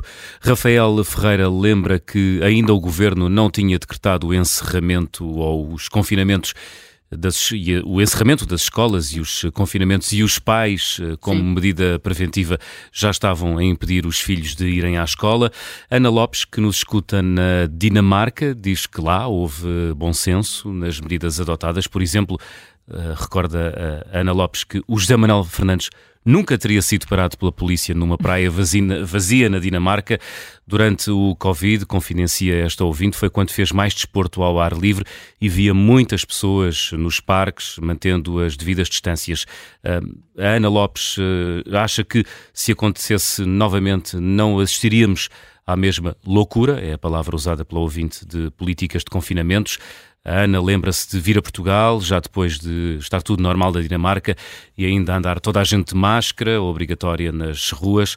A Ana confidencia, foi um pouco demais. Conchita Bermúdez, mais otimista, diz que eh, quatro anos depois aprendemos a lavar as mãos. É um hábito mínimo essencial e que pode ajudar na prevenção de muitas doenças. Muito bem. Eh, Luís Menezes Leitão é professor universitário, é advogado e na altura da pandemia era também eh, bastonário. Muitas vezes o ouvimos denunciar aquilo que ia dizendo e considerava terem sido violações, algumas muito graves, dos direitos, liberdades e garantias. Luís Menezes Leitão, muito bom dia. Obrigada dia. por eh, estar aqui connosco. Será que depois de tudo isso aprendemos alguma coisa? Bem, eu acho que não aprendemos nada e se aprendemos alguma coisa foi precisamente a procurar repetir as coisas gravíssimas que se fizeram durante a pandemia, porque eu devo dizer eu assisti com grande perplexidade, porque na altura, praticamente, e acho que foi reconhecimento geral, a Ordem dos Advogados foi das poucas vozes que denunciou efetivamente o que estava a passar em termos de violação dos direitos, liberdades e garantias. Nem sequer nós ouvimos uma única voz na oposição a, a, denunciar o que estava a passar. Havia praticamente um apoio uh, unânime ao governo pelas medidas que tomava, algumas delas completamente irracionais, e se a oposição se distinguia era precisamente por, às vezes, até fazer propostas ainda mais radicais que as do governo. Eu lembro, por exemplo, quando o PSD propôs que fosse obrigatório usar máscara em plena rua, mesmo que a pessoa eh, não estivesse com ninguém nas proximidades. E, uh, precisamente por esse motivo, uh, o que agora se está a passar, e que só foi interrompido pela crise política, era que o PS e o PSD estavam de acordo em alterar a Constituição para precisamente estabelecer uh, liberdade para fazer tudo o que quisessem em termos de restrições dos direitos fundamentais por razões de saúde, fora do quadro do estado de emergência. Ora, isso parece, pareceu um, um passo de tal forma perigoso, porque, no fundo, se alguma coisa que nós vimos que resultou eh, desta pandemia foi, efetivamente, a forma como os nossos direitos, liberdades e garantias estavam desprotegidos. E o que, eh, infelizmente, parece que, eh, que os políticos entenderam é que, pelo contrário, eles deviam ter as mãos livres para os desproteger ainda mais. E isso é que me parece que, efetivamente, se isto for para a frente, enfim, nós não sabemos o que vai ser o próximo Parlamento, mas já havia um acordo base para rever a Constituição nesta matéria e, portanto, se isto for para a frente, o que nós assistiríamos eh, era, de facto, a, medidas muito mais radicais que as foram tomadas e alguma delas sem racionalidade alguma. Por exemplo, quando as pessoas eram obrigadas a 14 dias de confinamento, mesmo quando tivessem um teste negativo, bom, a gente uh, uh, perguntava se estávamos a tomar medidas com base na ciência ou por isso simplesmente com base no medo. E parecia que era mais a segunda situação. E como, enfim, há aquela célebre frase que o que se propaga mais rápido com o vírus é o medo, uh, o que se verifica é que a própria população, em muitos casos, aderia a medidas completamente irracionais e que, uh, como disse, uh, nos preocupavam muito no âmbito da ordem, porque nós achamos que o Estado de Direito em Portugal, nessa altura, esteve em sério risco. E, e, e nesse caso, o Tribunal Constitucional foi apoiando muito das, das poucas vezes em que se recorreu ao Tribunal para contestar essas medidas. Pois, a verdade é que o Tribunal Constitucional declarou que tudo aquilo era inconstitucional, mas é preciso ver, uh, isso sucedeu porque houve reações de particulares em, uh, em tribunais de primeira instância, que os próprios particulares se queixaram, porque quando houve medidas que se colocaram, por exemplo, no âmbito do Supremo Tribunal Administrativo, e dá-se a curiosidade que das, um dos membros do Supremo Tribunal Administrativo tinha votado favoravelmente a essas medidas, quando foi para o Tribunal Constitucional deixou de votar favoravelmente. Chegámos a ver um caso extraordinário que era a proibição da circulação entre conselhos fora do estado de emergência, completamente inconstitucional, porque a Constituição declara que eh, todos os cidadãos têm o direito de se deslocar livremente no território nacional, e o Supremo Tribunal Administrativo dizia que aquilo era uma eh, recomendação agravada ninguém sabia o que é que isso queria dizer e não aceitava uh, uh, pôr em causa as medidas governamentais. Uh, precisamente por isso, apenas os cidadãos, e desse o primeiro caso em que essa situação ocorreu foi devido a um colega nosso advogado e que teve o apoio da Ordem para esse efeito, porque na altura, enfim, nós, quando começou o primeiro caso, a primeira medida que foi tomada foi no âmbito dos Açores, Sim. onde se colocou uma situação absolutamente extraordinária, é que quem chegasse aos Açores, vindo de qualquer parte do mundo, era preso e colocado num hotel durante 14 dias, onde nem sequer do quarto podia sair. E desculpe interrompê-lo, e a dado momento tinham de pagar. A, o alojamento. Tinham de pagar o alojamento. pagar até o próprio alojamento. Portanto, no fundo, estávamos numa situação em que as pessoas estavam pior que numa prisão. Pois. Nem sequer estavam, porque nas prisões, pelo menos, há direito ao recreio. Ali e não se tem de pagar?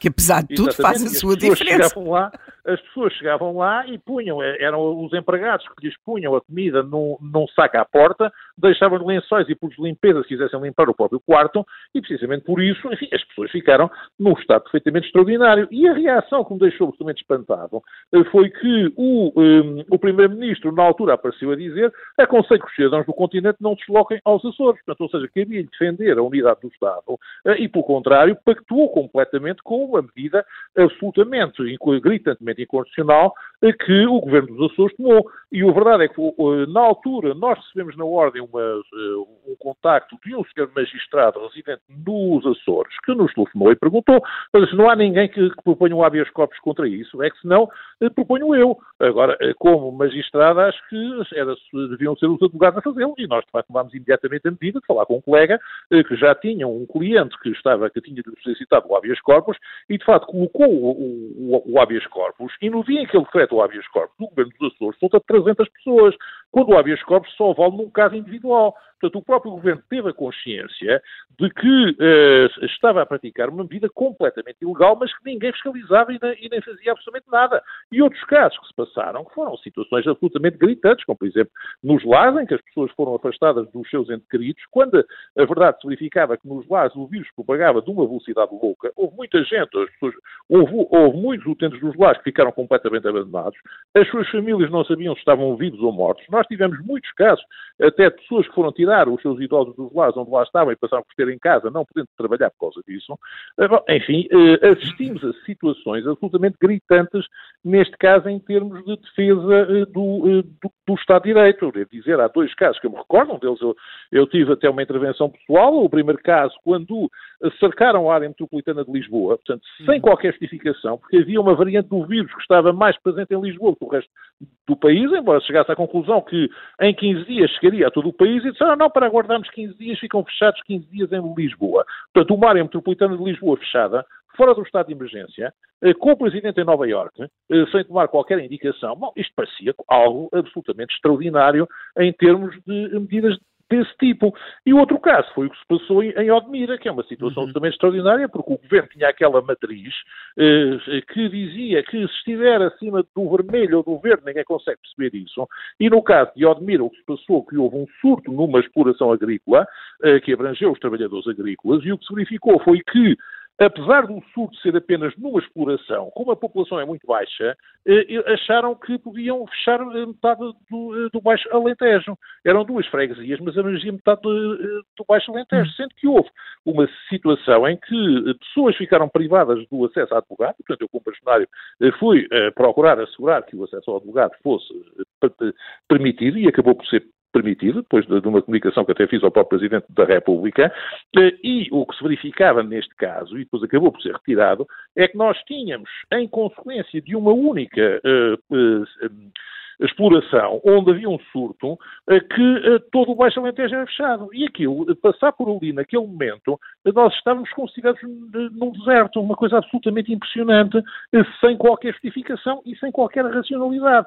E precisamente por isso, enfim, nós olhamos para isto e olhamos para para o que se passou e ficamos muito preocupados se efetivamente as nossas instituições são capazes de resistir a qualquer medida que, eh, por razões de, de, de criar o pânico na, na, população, os leve a prescindir dos seus direitos. E isso é de facto algo muito preocupante, porque, eh, enfim, é a velha, a velha frase de, de Benjamin Franklin: os que trocam a liberdade por mais segurança não merecem liberdade nem a segurança, porque efetivamente, eh, com o receio do pânico do vírus, o que nós criamos, pois criamos também uma situação de suspeição geral das populações, eh, quando, no fundo, havia mesmo quase apelos à delação, portanto, eh, quando se dizia que o próprio cidadão tem que se tornar um agente de saúde pública, eh, portanto, como se no fundo andassem todos a perseguir uns aos outros, eu devo dizer, nós tivemos na ordem um caso que achamos uma situação absolutamente extraordinária, que foi uma situação de uma colega nossa que foi... Hum, uh, diagnosticada com o vírus, embora uh, já estivesse curada. E como precisava trabalhar em casa, foi buscar uns processos ao escritório, não se tendo cruzado com ninguém. Foi, no entanto, denunciada e presa. Portanto, ou seja, só por ter ido buscar uns processos ao escritório não se tendo cruzado com, com, ninguém. Eu tive que intervir junto do ministro, que acabou por não, da Ministra da Administração Interna, que foi presa pela GNR. O ministro não fez absolutamente nada eh, e o que se passou é que ela foi julgada e absolvida, porque disseram que de facto já não estava em condições de fazer contaminação e também não tinha colocado ninguém em risco. Portanto, no fundo, eh, chegámos a ter situações de eh, prisão de pessoas sem qualquer justificação, num ambiente de praticamente terror no qual quadro desta pandemia. Isso pareceu muito grave em termos de direitos humanos. Luís Menezes Leitão, muito obrigada por eh, ter recordado esses, esses tempos e esse momento excepcional da nossa vida, aqui com, com este aviso, uh, ou, reconhecendo que se calhar muito disto poderia uh, voltar a repetir-se uh, perante a circunstância do medo. O João Adrião está a ligar de Lisboa, é gestor ambiental. Muito bom dia, João Adrião, bem-vindo. Olá, bom dia, Carla, bom dia, bom dia a todos. Bom dia. bom dia. É, a, a, pergunta que a Carla fez há pouco de, de, de quem é que de quem é, quem é que cabiam as decisões, se seria a ciência ou a política, acho que era a pergunta mais relevante e neste caso é sempre a política. É, é, é para isso que nós elegemos políticos, é, é para, para pesar em todos os prós e contras em todas as áreas é, e então decidirem o melhor ou, o pior para nós. É, acho que isso falhou sempre desde o princípio essa noção. É, não, é, dizer, faltou, eu, acaso, faltou sempre essa noção, sim. Não percebi. Uh, estava, estava a recuperar a ideia, ficámos aqui com a sensação de que a chamada tinha caído e não, uh, mas, uh, mas agora, agora, está claro.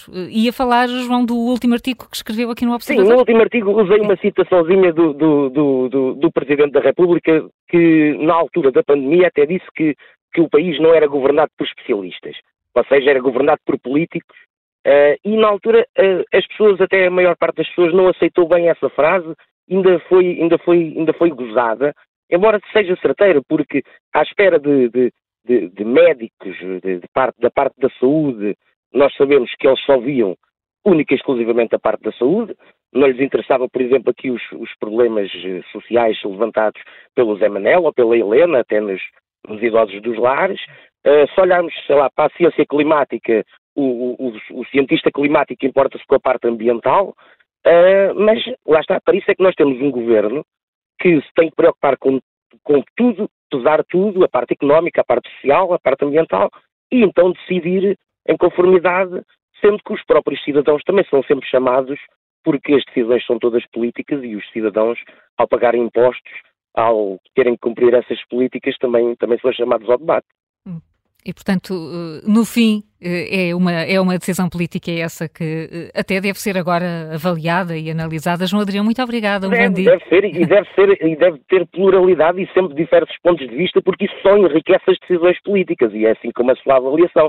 Não afunilar tudo numa, hum. numa linha em que só pode ser assim e não pode ser questionado de outra forma, porque em política, quanto maior a diversidade, melhor até para as melhores decisões. É isso. As melhores decisões chegam assim. João Adrião, muito bom dia, muito obrigada pela, eh, pela participação Obrigado, neste, neste uh, Contracorrente, em que está agora uh, connosco, aqui no estúdio Pedro Simas, diretor do Centro de Investigação Biomédica da Faculdade de Medicina da Universidade Católica. Pedro Simas, uh, bem-vindo. Isto parece assim um regresso ao passado, muito, muito vimos na, na altura da pandemia. Há lições a tirar depois disto tudo? Ah, bom dia a todos. Ah, isto é o que caracteriza o ser humano e a cultura humana é olhar para o passado e aprender com o passado para inferir. Estamos o, a fazer isso? Para inferir o futuro. Estamos, inevita inevitavelmente vamos fazer. E, portanto, uh, e houve uma coisa muito interessante durante a pandemia que é esta coisa do medo, e que é uma característica da humanidade, não é?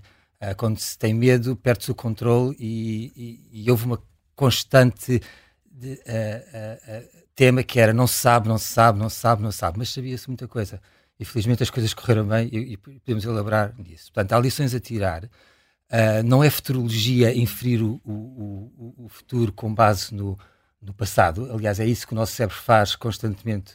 Uh, é assim que trabalhamos. E, portanto, há, há, lições a tirar. E há várias lições a tirar. Eu, pelo menos, tirei uma muito grande uh, da minha experiência nisto. É que, como cientista, mesmo um cientista perante uma situação destas que tivemos de pandemia, uh, tem, que pesar, tem, que, tem que ponderar muito bem aquilo que diz, mesmo às vezes não dizendo tudo o que sabe do conhecimento científico. Um por, cientista a falar no espaço público. No espaço público, porque senão é, é cancelado. E eu dou-lhe um exemplo. Andou lá perto? Eu acho que sim. Uh, repare, uh, mas o cientista tem que ser fiel à sua ciência, não é? E àquilo que são os factos da ciência. Eu dou-lhe o exemplo da, das vacinas. Ah, nós tínhamos um conhecimento muito grande das vacinas e o modo como estas vacinas funcionam, não só contra coronavírus, porque sabíamos e já utilizávamos em medicina veterinária as vacinas contra um coronavírus, que foi o primeiro coronavírus que a ser descoberto destas infecções respiratórias, que é um vírus que infecta perus, que é o vírus da riniotocaíta infecciosa dos perus, e sabíamos como é que a vacina funcionava. Sabíamos que, sabíamos que uh, por exemplo, e isso foi um facto, que quando vacinamos as, os mais velhos, os grupos de risco, o problema desapareceu. Não é por continuarmos a revacinar que iríamos melhorar significativamente o problema. Porquê? Porque, mas na altura não se podia dizer que, uh, que, que, ir contra aquele. Havia um problema da vacinação, não é? Da negação Sim, da vacina. Mas o que é que não mais. se podia dizer na altura? O que não se podia dizer era, por exemplo, eu, uma pessoa dizia é importante vacinar os grupos de risco, é a coisa mais importante que existe, para conferir a essas pessoas a tal imunidade celular que é o problema das pandemias, que é a imunidade celular. Agora, uh, é preciso vacinar o resto da população? Não, não faz mal vacinar o resto da população, não faz mal vacinar as crianças, mas é necessário, do ponto de vista estritamente científico, não, não é necessário. Nós podíamos ter só vacinado os grupos de risco, praticamente.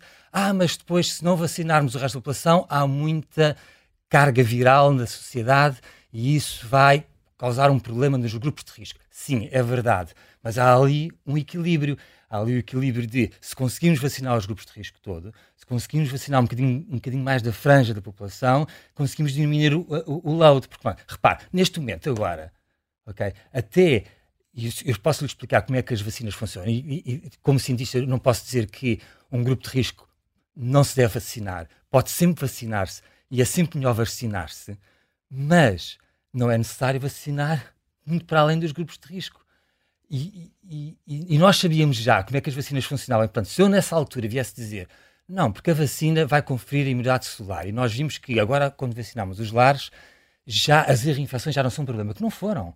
Nunca mais foram um problema. A partir do momento em que se vacinou os grupos de risco, hum. essas pessoas continuaram a ser infectadas e entraram naquilo que é o normal, que é têm a imunidade celular, a imunidade que protege contra a infecção neste tipo de vacinas, como todos os outros, como na, da gripe, dos outros coronavírus, não funciona muito bem. As pessoas são sempre reinfectadas e, portanto, não há muito mais a fazer. Mas naquela altura, se um cientista tivesse a dizer não, não, só precisamos vacinar os grupos de risco porque as vacinas não são muito boas a prevenir a infecção, desacreditava tudo.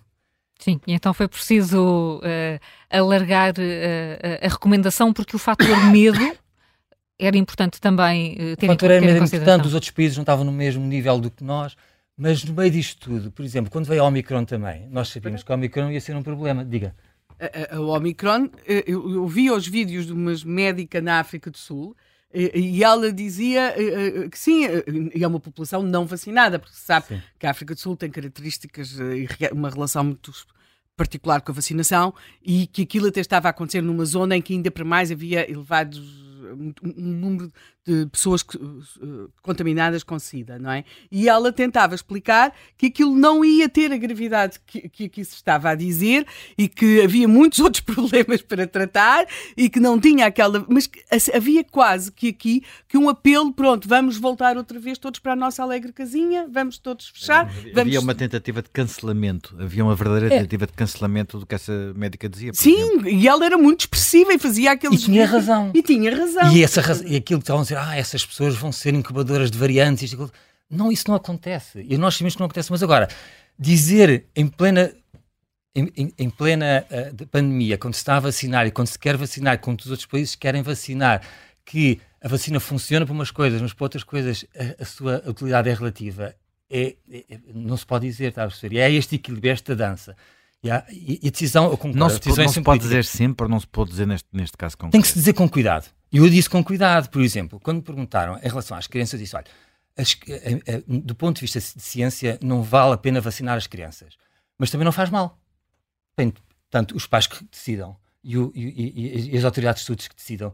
Mas, portanto, eu fui fiel à minha ciência, dizer que não há grande vantagem, mas também não é, não é, não, não, não, não é um risco a, criança ser vacinada. As vacinas são, são, são extremamente seguras, estas vacinas são, são extremamente seguras dão um certo grau de proteção. Dão.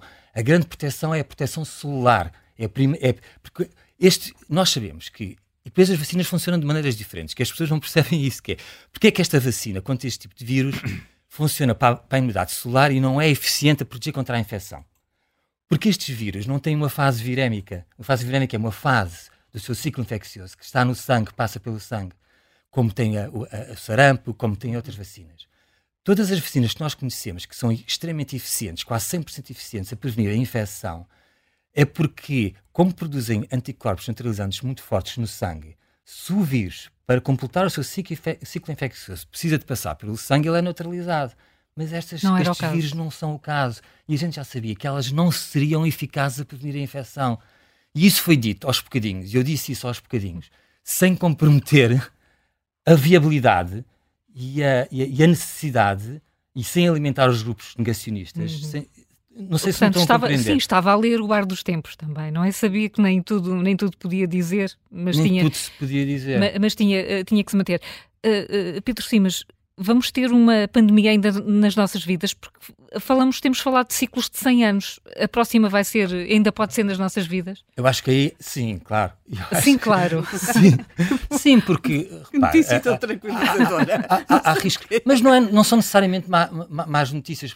Repare, se, se, se viesse outro, outro, outro vírus semelhante ao, ao, coronavírus, nós já não íamos fazer as mesmas asneiras, não é? Não. E sabíamos não. como é que. Ah, eu penso que não Repare, nós olha, agora olhamos para trás, sabemos que conseguimos o que, é que foram produzir... as asneiras? As asneiras foi.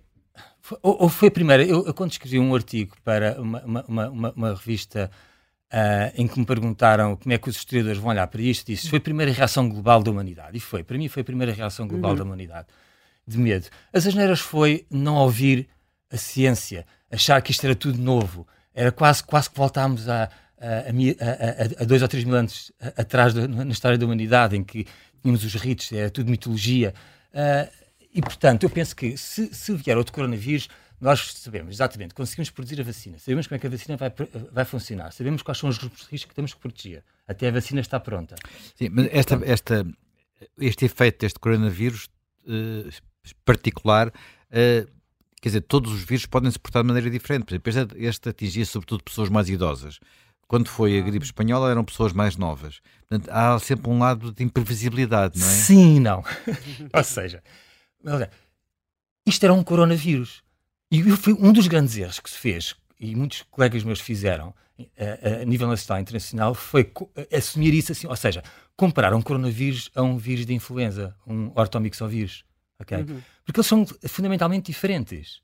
E, portanto, Já se eles estão agrupados na mesma família... explique lá porque é que são diferentes. São diferentes pelo seguinte: os coronavírus, tipicamente, uh, são muito, geneticamente muito mais estáveis, provocam uma infecção superficial, uh, uh, predominantemente uma infecção superficial e raramente causa, causa pneumonia. E para a maior parte das pessoas, digamos, os, nós temos, já tínhamos cá coronavírus, não é? O primeiro, nomeadamente nas Já tínhamos quatro a circular na, na população humana e muitos a circular nas populações animais. Portanto, nós sabíamos. Nas, nas constipações, uma parte vulgares. delas, vulgares, vulgares, as vulgares não são as graves. E os vírus, a influenza é a gripe. Portanto, é um... A influenza é a gripe. É uma família de vírus completamente diferente. Por isso é que eles estão agrupados em famílias. Têm características biológicas diferentes. Portanto, não é genuíno dizer assim: isto é um vírus novo desta família, portanto, vai-se comparar, vai-se vai -se comportar com um vírus completamente diferente às características da família. Não tem que ele vai observar aquele padrão e aquele comportamento é como se um, um, um clube de futebol, é o Benfica, é o Sporting. Portanto, tem ali umas características biológicas. tem ali umas características biológicas. E, portanto, e repare, o vírus de influenza é um vírus completo, é um vírus diferente, apesar, apesar de ser um vírus, também causa infecções superficiais. É um vírus que tem uma probabilidade de causar uh, inflamação do pulmão muito maior.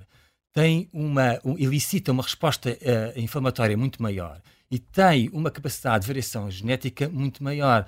Portanto, comparar, uma das grandes, um dos grandes erros que se fez, mesmo os epidemiologistas moleculares fizeram, a, a tentar fazer as previsões, comparar a gripe sazonal a um coronavírus novo, pandémico, é um erro. Porque o coronavírus pandémico, como não há imunidade nenhuma da população, vai ser sempre mais virulento okay? do que a gripe sazonal. Mas uma vez tornando-se endémico, passa a ser muito menos virulento do que uma gripe sazonal. Hum. Outra coisa, se viesse uma gripe pandémica, antigenicamente hum. completamente diferente, não como, a, não como a 2009, que havia reação cruzada imunológica, porque apesar de tudo era um H1N1, mas de origem suína, mas já havia H1N1 a circular de origem humana. Se houvesse uma, uma, uma grande problema, como houve a espanhola, uhum. que é uhum. antigenicamente completamente distinta, não existe imunidade nenhuma na população humana, era muito mais grave, talvez 10 vezes uma ordem de magnitude mais grave do que um vírus pandémico, um coronavírus. Portanto, se, esse, esse, argumento de que nada se sabe, é imprevisível, é um vírus novo, não é? Sim, é um vírus novo, mas pertence a uma família que nós conhecíamos há 80 anos, que tínhamos já quatro coronavírus a circular na população humana, tínhamos vários coronavírus a, circular nas aves, na, nas, nas espécies domésticas, e felizmente, eu digo isto com toda a humildade, tudo o que nós previ, prevíamos e que encaixava com os coronavírus aconteceu. Não houve nada com este coronavírus que saísse fora daquilo que é a característica da família dos coronavírus. Quer nada. com isso dizer que teremos muito mais a recear de um vírus com as características da gripe. Claro, muito mais. Aí é de facto grave. Okay? E temos este, eh, eh, então, deixe-me só introduzir, porque já Sim. estou aqui a olhar para o relógio. Uh, há agora, aparentemente, um surto de pneumonia na China que está a afetar crianças. Sim. Não tem nada a ver. Não tem nada a ver. Não, é, completamente, é completamente sazonal. Pode haver aquele efeito do confinamento, que também houve noutros países, inclusive em Portugal, que aumentaram algumas infecções virais uhum. uh, uh, superficiais, mas está completamente até. Por mas enquanto, comporta um risco, porque já há casos na Europa, aparentemente, já começam a surgir é algumas normal, notícias. É especulação, é normal. É normal, inclusive, houve também agora uma especulação ou uma preocupação de uh, este, este, este, este, novo subtipo de gripe de suína, que é uma derivação, uma derivação genética, evolução genética normal de, de, de casos que ocasionalmente aparecem no homem, também são casos ocasionais, não há potencial, há sempre um potencial pandémico teórico, mas não há potencial pandémico aparente e, portanto, não há nada, não há nada que estejamos, que estejamos tá, tá preocupados. Agora, quando me preocupa, quando, quando uh, pergunta Podemos voltar a ter uma pandemia? Podemos, e até se, se quiser que eu ache, que, que, diga qual é que é a pandemia que pode vir, que é mais provável que venha, isto não é futurologia, mas é com base no, no nosso conhecimento, é a de gripe. E é a de gripe uhum. com origem numa espécie aviária, de ave selvagem. Inclusive, neste momento, temos uma preocupação que existe uma episotia, que no fundo que é uma pandemia uhum. de gripe nas aves, que se tornou nas aves selvagens já endémica e que potencialmente pode ser transferida. Está a falar de que aves? De que aves selvagens? Aves, aves aquáticas, gansos, patos, uh, todo o tipo de aves uh, que migram, que uh, são os hospedeiros naturais dos vírus da gripe. Isso parece estar a falar de 1917. 1900 e, e, da, da, gripe espanhola. Sim, sim, sim. Não é? Que ainda hoje em dia não sabemos qual Se é que é. pensa que pode ter sido aquelas coisas do, das aves marítimas, nomeadamente onde estavam acantonados os soldados uh, ali na zona em França e na Bélgica, não é? Ela foi importada dos Estados Unidos, do continente Talvez pode ter sido, não é? É. E, e, e a, a, evidência genética mais próxima que a gente tem a, a, a essa pandemia até vem do Canadá Uhum. que havia uma senhora que tinha lá morrido. Agora, ela, em princípio, a origem foi uh, do continente americano, não foi. ela chama-se pelos... espanhola porque depois foi detectada. Porque eles não tinham censura, Exato. não é? Eles ficam furiosos com essa é, história, não é? Mas foi, a origem foi lá. E não sabem de que ave é que foi, de que espécie animal é que foi. Sequenciando uma, uma, uma mulher que morreu naquela altura e que estava congelada no solo, conseguimos reconstruir o vírus da gripe e é, conseguimos. Aquela esquimó, não é? Sim, esquimó. Conseguimos, conseguimos posicioná-la mas no gráfico filogenético de comparação com outras sequências, fica ali um bocadinho fora, não se percebe de que espécie animal que ela veio. Mas o risco é esse, o risco é que temos de estar muito, muito uh, vigilantes e temos que aprender com o passado. E, sei lá, houve, houve tanta coisa, que, tanta euforia nisto, até, por exemplo, nas vacinas, que é quase anedótica. As vacinas que é, agora temos vacinas RNA, vamos resolver, vamos ter uma vacina para HIV, vamos ter uma vacina para o SIDA, vamos fazer vacina para tudo. Isso é um bocado anedótico, não é? porque não deixamos de ter. Aqui, as vacinas RNA são muito importantes e permitem-nos fazer vacinas muito rapidamente e de uma forma muito segura. E continuo a dizer, as vacinas são seguras e salvam vidas, mas não resolvem os problemas conceptuais biológicos de porque é que ainda não temos hoje uma vacina contra o vírus da, da SIDA. Não temos porque é um vírus que evoluiu em termos naturais para evadir o sistema imunológico. E todas as vacinas que nós temos até agora, que são eficientes, são vacinas em que causam infecções, em que o próprio sistema imunológico das, espécies animais ou do homem consegue eliminar essas infecções. E, portanto, nós conseguimos com a vacina mimetizar isso. Agora, hum. infecções em que o nosso sistema imunológico não as consegue controlar, até agora, que eu saiba, não temos nenhuma vacina que seja eficaz. E, portanto, não é aparente que só porque temos uma tecnologia diferente, que são as vacinas de RNA, que vamos, de repente, miraculosamente resolver os problemas como a vacinação da hepatite C ou a vacina do HIV e hum. tudo mais. E, portanto, eu acho que é preciso tirar, aprender, aprender com a ciência. E, neste mundo, eu, eu nunca vi, eu nunca, também, pronto, hoje em dia é muito, é, há muito pouca liberdade de expressão. Muito pouca liberdade de expressão. Estamos todos conectados, mas a pressão é tão grande de cancelamento que é muito difícil e nós, como cientistas, temos de saber lidar com isso, para não, para não perdermos a voz e para sermos úteis à sociedade. Mas é preciso ter muito, muito, muito cuidado. É uma dança muito perigosa, é quase como um tango. aquilo é muito violento. É uma dança muito perigosa entre dizer aquilo que está correto uhum. e dizer, dizer aquilo que, que a sociedade querem... está preparada para ouvir. Ou quer ouvir. Ou quer ouvir. Ou quer ouvir. Ou quer ouvir. Hum. E essa... Já... Sim, Opa, sim, só uma coisa para aproveitar. E sobre a uh, Covid longa, já temos mais uh, claridade sobre aquilo? Sobre... A Covid longa entra dentro de um, de um saco que é uh, uma fadiga crónica pós-inflamatória que tem uma etiologia multifatorial. Como nós tivemos muitos casos e estamos muito atentos, isto está amplificado e, portanto, não temos nada de específico para o Covid. O Covid entra aqui neste saco em que pode ser, a Covid longa pode ser causada, ou os sinais clínicos e o quadro clínico, tanto por Covid, como por influenza, como por outro, outros vírus.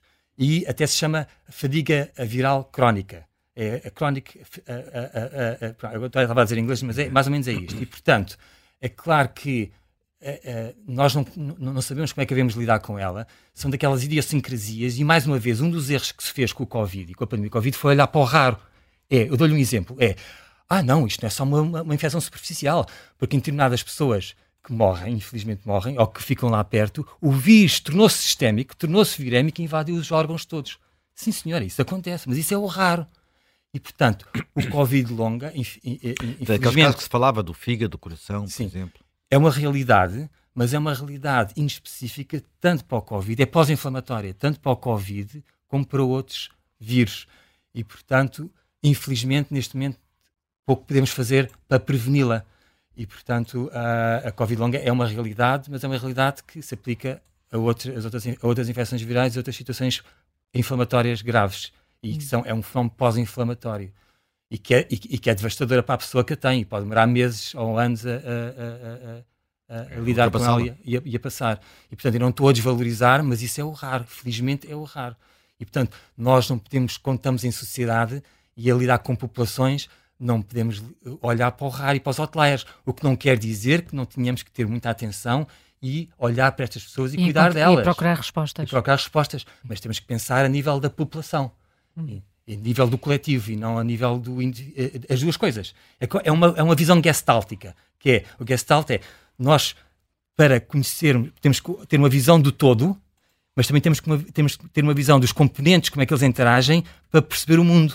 E, portanto, temos que olhar para o todo, para a população, e temos que olhar para o indivíduo. E é desta, da conjugação destes dois saberes e destas duas coisas que nós conhecemos o mundo e conseguimos praticar aquilo que, e tomar as decisões corretas. Uhum. Agora, dizer que tudo é futurologia, por isso simplesmente por nos refugiarmos no medo, e, e é que, repare, é que o medo dá muito poder.